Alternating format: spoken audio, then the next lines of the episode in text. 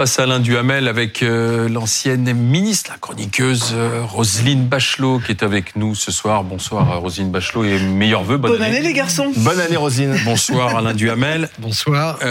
Madame Borne, Première ministre, a donc assoupli la position gouvernementale sur la réforme des retraites et celle de l'assurance chômage. On l'a entendu dire que l'âge de 65 ans n'est plus un totem.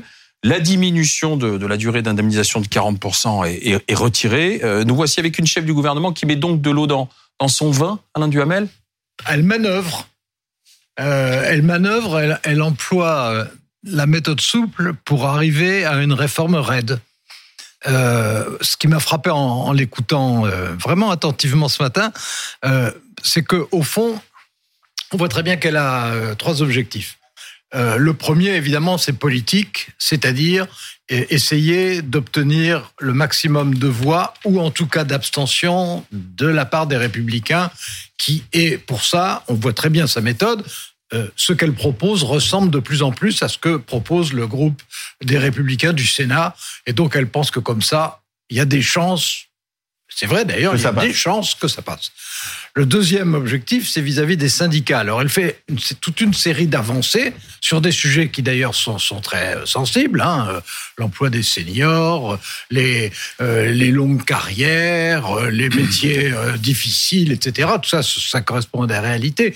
Elle sait très bien que ça ne va pas du tout briser le front syndical et que ça ne va pas faire changer d'avis. Vous avez entendu l'intervention de Laurent Berger qui est très dure. Hein. Justement. Donc ça, elle le sait très bien ça. Mais elle pense que euh, le, disons que le, le, climat sera peut-être un peu moins conflictuel, que ça sera, ça paraîtra moins provoquant. Et puis derrière ça, il y a ce qui est le véritable objectif à, c'est-à-dire les Français. Et pour ça, les Français, au début, c'est une évidence, seront solidaires des manifestations et des grèves, ça c'est euh, garanti. Euh, ce le calcul qu'elle fait, c'est on sera au pic de l'inflation, on sera à un moment très dangereux en Ukraine quand on approche du printemps, et peut-être que à ce moment-là, euh, ils en auront assez des manifestations, des grèves, etc. Tout ça étant évidemment parfaitement aléatoire. Moi, ce qui me frappe dans ce dans l'interview d'Elisabeth Borne ce matin, c'est qu'elle révèle finalement l'extraordinaire faiblesse de l'ensemble des partenaires qui discutent dans la politique française. Chacun est en position de mmh. faiblesse et pour masquer sa faiblesse fait du muscle. Euh, évidemment, la, la NUPS est en train de, d'exploser littéralement sous, en particulier l'affaire Catanas, mais pas que. Les républicains ont du mal à trouver exactement euh, leur, euh, leur mantra, leur, leurs idées sur là-dessus. Le groupe Renaissance, évidemment, n'a pas la majorité absolue. Et on a en face des syndicats qui gueulent, pardon, qui crie d'autant plus fort. Qui s'exprime. Qui voilà, qui s'exprime avec une violence, et Laurent Berger l'a démontré ce matin, qui sont en position d'extrême faiblesse. Et que dire de Monsieur Martinez, qui ne dirige absolument plus ses troupes. Et qui s'en va. Et, qui s'en va au mois de mars, effectivement, vous avez raison de le rappeler, euh, euh, euh cher ami. Et puis, on voit bien d'ailleurs, quand j'entendais Madame euh, Pascal Coton de, la CFTC dire euh, nous défendons les droits familiaux, les petites pensions, etc. Il n'a jamais été question d'attaquer les petites pensions, ni les droits familiaux dans, les retraites. C'est même plutôt l'inverse. C'est même plutôt l'inverse. Puisqu'il est, question euh, de, mettre à, 1200 euros minimum pour les 85% du SMIC quand on a carrière complète. Quand on a une carrière complète et la question est posée est-ce que ça vaudra pour les nouveaux retraités ou est-ce qu'on va on va faire une mmh. voiture balai? Ça c'est un, des éléments de la négociation. Et c'est ça qui m'inquiète beaucoup c'est cette position de faiblesse de chacun des participants. Et Elisabeth Borne joue euh, gros jeu là, parce que d'avoir en quelque sorte cédé dès le départ mmh. sur une réforme qui est, je le reconnais, profondément injuste. Ah bon? Parce que ah oui, sur la, sur la réforme, pas des, retraites, la réforme de l'assurance ah chômage. Hein, non, parce que effectivement, à partir du moment où le chômage baisse, ce sont les plus éloignés du marché de l'emploi qui mmh. restent sur le carreau. Si on mmh. diminue euh, de 40% leur durée d'indemnisation, euh, alors que euh, quand le chômage baisse en dessous de 6%, c'est vraiment les plus éloignés qui vont. Donc elle a eu raison de supprimer ce décret. Ah oui, je pense qu'elle a eu tout à fait raison de le supprimer. Mais elle se met pas dans une position extrêmement confortable dans, dans cette affaire. D'autant plus que ce décret était défendu par Olivier. je suis très inquiète de, de, de, tout ce qui s'est passé ce matin. Ce, ce, décret était défendu par Olivier Dussopt, le ministre du Travail, qui est censé porter aussi cette réforme des retraites. Oui, et puis qui vient de la gauche et qui, connaît, et, et, qui, et qui connaît ces dossiers. Mais, Vous savez, les repentis, mais, hein, c'est terrible. Mais non, mais de toute façon... Il a été désavoué moi, ce matin. Moi, de toute façon, quand, euh, que, quand j'ai vu ce, la, modification, la modification inattendue et le durcissement inattendu. Oui, parce qu'on avait l'impression que c'était acquis. Voilà, absolument. Euh, je dois dire que j'ai sauté sur ma chaise parce que je me suis dit, ils, sont, ils, deviennent complètement fous. Là. Ouais. Et bon, ils font machine arrière. Mais il n'empêche que ça, ça, ça, ne plaide pas euh, pour l'image de l'ensemble de Exactement. la réforme. Exactement. Alors, je suis d'accord avec vous sur, sur la, la faiblesse des partenaires. Euh, moi, ce que je crains le plus dans ces circonstances-là, c'est que, faute de partenaires solides, faute même d'une certaine manière d'adversaires solides, oui, exactement. et, et bien, qu'est-ce qui se passe? Eh ben, il se passe les coordinations. C'est-à-dire qu'il se, il se passe euh, des mouvements plus ou moins spontanés, nés nés de plus en plus sur les réseaux sociaux, dirigés par des gens qui ne sont pas des leaders, oui. qui sont des porte-paroles et qui, dès qu'ils commencent à être connus, sont immédiatement remplacés. Et, et ça, ça crée euh, de l'éruptivité, euh, ça crée euh, du danger, même du danger physique, ça crée des risques de débordement, et, et surtout, c'est extraordinairement difficile à prévoir, à dissuader, et quand ça se produit, à encadrer. Parce que ce sont des gens qui n'ont pas de tradition syndicale, oui. qui n'ont pas d'idéologie constituée, en fait, qui, qui, qui réagissent par désespoir, par colère, euh, par sentiment d'injustice, parce qu'ils en ont par-dessus la tête, parce qu'on vit des années difficiles, mais qui sont des gens dangereux. Et puis, ce qui est important en communication politique, c'est ce qu'on mmh. appelle la séquence. Mmh. Et euh, la séquence, mmh. elle est pas bonne parce que on apprend qu'il y a eu un dîner, un fameux dîner à l'Élysée le 8 décembre, où il a été dit la retraite, ouais. c'est 65 ans et vraiment, on n'en mordra pas, on n'en démordra pas. Tout ça, on pourra transiger sur les mesures d'accompagnement, mais la, la mesure d'âge, ça y est, elle est actée.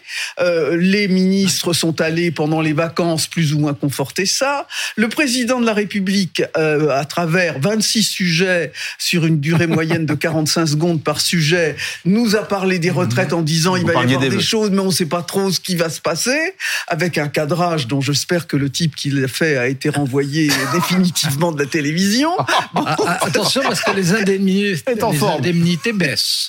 oui, c'est ça. Voilà. Et puis ensuite, on a cette séquence avec Elisabeth Borne.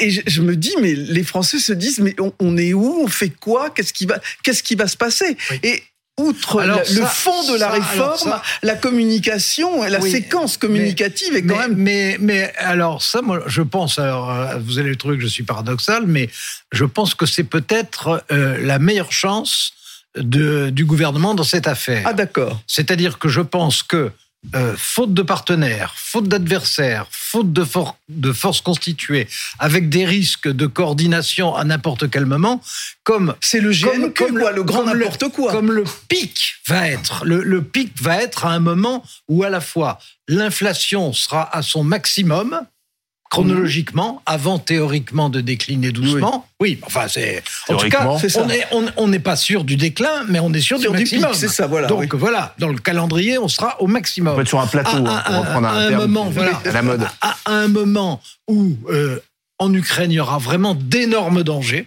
Parce que ça sera l'approche oui, du printemps, le début, vrai, etc. De... Bon, et euh, je veux dire que s'il y a eu euh, deux mois de troubles sociaux, de grèves, de manifestations, de débordements, de coordination, etc. Là, je dirais que l'accumulation des craintes, des anxiétés, etc., avec l'inflation et l'Ukraine sera telle que peut-être qu'à ce moment-là, euh, il y aura Ah oui, une forme de résignation. Mais qu'est-ce qu'il a à perdre Pardon, mais qu'est-ce qu'il a à perdre Emmanuel Macron il, peut- il ne vise pas une réélection. Est-ce qu'il n'est pas libre justement d'assumer une réforme certes impopulaire, Voilà, mais oui. peut-être que dans quelques années on dira bah quand même il a été courageux parce qu'il fallait la faire, mais bien sûr personne ne la voulait. Oui, enfin, peut-être. Moi, je, je plaide pour ça et de faire des réformes euh, assez fortes.